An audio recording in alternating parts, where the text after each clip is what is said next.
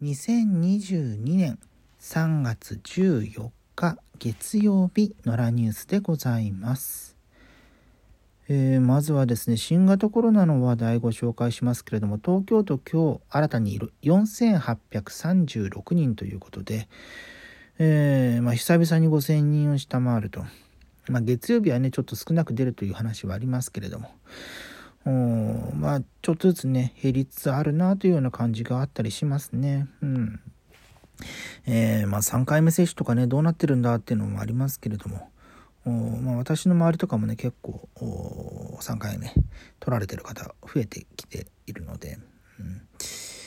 うん、まあ、接種券もね、そろそろ行き渡り始めてるのかななんていう感じもありますが、えー、まあ、それがね、あのなんかここ何日か前には、あの、GoTo トラベルとか再開することを検討しようかみたいな感じのこともね、報じられたりしますけれども。ね、旅行行きたいですね。あのね、お家でずっとゴロゴロするのも、それはそれで好きなんですけど、うん、ちょっと羽伸ばしたいななんていうふうに思ったりしますね。えー、さて続いての話題をご紹介しますけれども昨日ですね石川県知事選挙の投開票が行われました。長谷博さんが初当選ということで、え、まあもともとですね現職の谷本知事が、えー、7期目だったんですけれども、まあ、全国最多の当選といいますか、えー、連覇といいますかが引退することに伴うもので、えー、知事新しくなるのが28年ぶり。前回の選挙の投票率が39.07%だったのが今回は61.82%の投票率になっているということです。でねこの八世さんまあ皆さんご存知と思いますけれども、えー、元文部科学大臣で、えー、プロレスラーもされてらっしゃる。というかまあプロレスラーから政界に転身。転身二足のわらじを履くようになった方でして、まあ、あの、各候補の中ではね、今回5人候補が出ていまして、まあ皆さん無所属新人なんですけれども、えー、その中でもまあ知名度としては一番知られているのかなというような印象がありますね。うん、で、まあ、長谷さんについては、維新が推薦しているという形なんですけれども、えー、今回、この自民党の動きが結構注目されていましたね。えー、まあ、長谷さん、自民党の衆院議員を辞めて、今回の知事選挙に出馬したと。あ辞めてというか、任期満了で、えー、改めて出なかったんでしたっけね。うん、で、えー、辞典になった山野幸義さん、この方は、金沢の市長さんを直前までされてらっしゃった方なんですが、この方が金沢の市議の時代、議員さんの頃には自民党に所属していて、まあ、市長の時は無所属だったわけなんですけれども、えー、というふうになっていると。そして、えー、3位になった山田修二さん、この方も自民党の参院議員だったところから、えー、出馬したと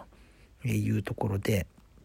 えー、と票としてはですね長谷さんが19万6432票山野さんが18万8450票。山田さんが17万2381票という形になりまして、え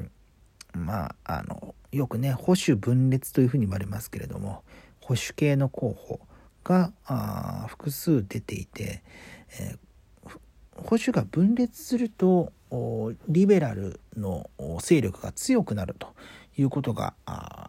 多かったりするんですけれども今回は保守分裂のその3人がほぼ等しく票を分け合ったというのがねちょっと面白い、いつもね見ないような形の、え、図式になっていますね。うんえー、4位の飯森弘子さんが1万5331票、えー、5位の岡野春夫さんが3011票という形で、えー、その2候補から大きく差をつけてですね、えこの3候補がほぼ横並びになったということで、ここから先ねその長谷新知事にとっては、えー、まあ、分裂したことでしこりの残らないように自民党の中身についてね、えー、整えていく必要があるのかななんていうふうに思ったりしますけれどもね。うんまあもともとねこういうのってあの県連と中央との対立みたいなこともあったりしてね、まあ、長谷さんはあそれこそ、まあ、北陸ではねあの、えー、すごく強い、えー、存在感を発揮しているということになっている森喜朗さんのまあ、寵愛といいますかねを受けてえおりまして。で、えまあ、それに対して地元の自民党系列の、まあ、地方議員の方とかはあ違う候補を仮に求めたとしてもなかなかその中央の言うことには逆らいづらいみたいなね。それってねよくどこでもありますよね。そのまあ、うちの会社私今勤めてるところはもう本社の中に100人も満たない、えー、全員が、えー、基本的にはいる形ですけれども死者があったりするとその本社と死者の考え方の違いみたいなことはねよく言われるものでして。でその辺りのことをいかに整えていくかというようなことになってくるんじゃないかななんていうふうに思ったりしますが、えー、まあ、お手並み拝見なんていうふうな上から目線じゃいけないですが、えー、っていうような感じでございますね。うんえー、さて続いての話題をご紹介いたしましょうか。これも政治絡みのお話ですね。えー、っと、えー、広島地検がですね、えーはい、これ、まあ、あの、NHK の報道を読んだ方が分かりやすいですね。えー、河井克行元法務大臣の実刑判決が確定した3年前の参院選挙をめぐる大規模な買収事件で、えー、広島地方検察庁は現金を受け取ったとされながら不起訴になった後検察審査会から起訴すべきと議決された広島の地方議員らのうち体調不良の1人を除く34人について14日公職選挙法違反の罪で一転して起訴しましたというふうになっています。うん、えー、まあこれは要はねあのお金をばらまいたと、えいう疑いが、えあるわけでして。えー、まあ、これこそねその中央と地方とというまあ、これもそれも自民党の話になってしまうわけですけれども、えー、その何でしょうかね。公平な、えー、選挙制度っていうものはどうやって生まれるものなのかっつうのは、え常日頃から考えるところなんですけれども。やっぱりこう振り向いてもらうためにお金をばらまくなんていうことはね、えー、まあ、昔はねよくあったなんて話こう伝説として聞いたりはしますけれどもね。あのおにぎりの中にお金が入ってきたとか。そういった話は、え、聞いたりはしますけどももう本当にこう昔話伝承の世界みたいな 感じはありますけれどもね。うん。まあその必ずしもその中央と地方というところが同じ考えじゃないっていう前提でいちゃいけないとは思うんですけどまあおそらくそれぞれの土地柄に適したやり方っていうのがあるわけでうんなんだろうこう、まあ、全体を統制するためにはこう決めたから全国的にこう決めたんだから従いなさいの方が、え、管理はしやすいと思うんですけどこと政治においてはあ各地での実情を、うん、ちゃんと反映させたような方法がいいんじゃないかななんていうふうに思ったりしますね。うん、まああのもっともそのお金をばらまくなんていうのは、えー、一番あってはならないことですし、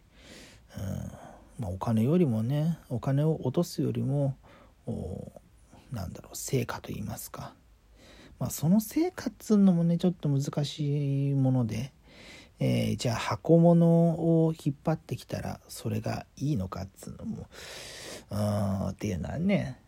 ただまあそれで地方経済が潤うのならオラが、ま、町の先生が、えー、この橋を建ててくれたとか、まあ、よく聞く話ですけれども、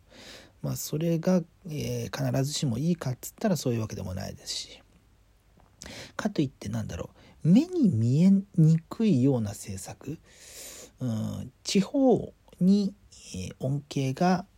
直接あるように見えないようなものをした場合にはああの自分たちの地元を売ってしまったんだっていうふうにね都会にこう魂を売ってしまって、えー、都会に、えー、染まってしまったんだと。うん、ねえもう木綿のハンカチーフみたいなもんですけれどもなんかそうそういう印象を残してしまうと再選が難しくなってしまうわけですしその辺がねなかなかね国会議員の方とかって特に難しいんだろうななんていうふうに思ったりしますよね。うんその各地の意見を反映しつつまあ、中央の顔色も変わらなきゃいけないと、まあ、これが知事さんとかであれば、え、地元のその地域の視点から中央に対してまああれこれあれこれ言えるわけなんですけど、うん、その辺の立場を考えてみると、うんまあ、国会議員からそういう知事とかなられる方多いのは、うん、やっぱりそっちの方がやりやすいというふうにその地域のためのの政策をしたいというふうに思った時に、まあ、いろんな圧力はあるけれどもそっちの方が望ましいっていうふうに判断するからそうなるんでしょうかね。うんまあ、ちょっとその辺のことを考えるようなあ今日この頃でございますです。はい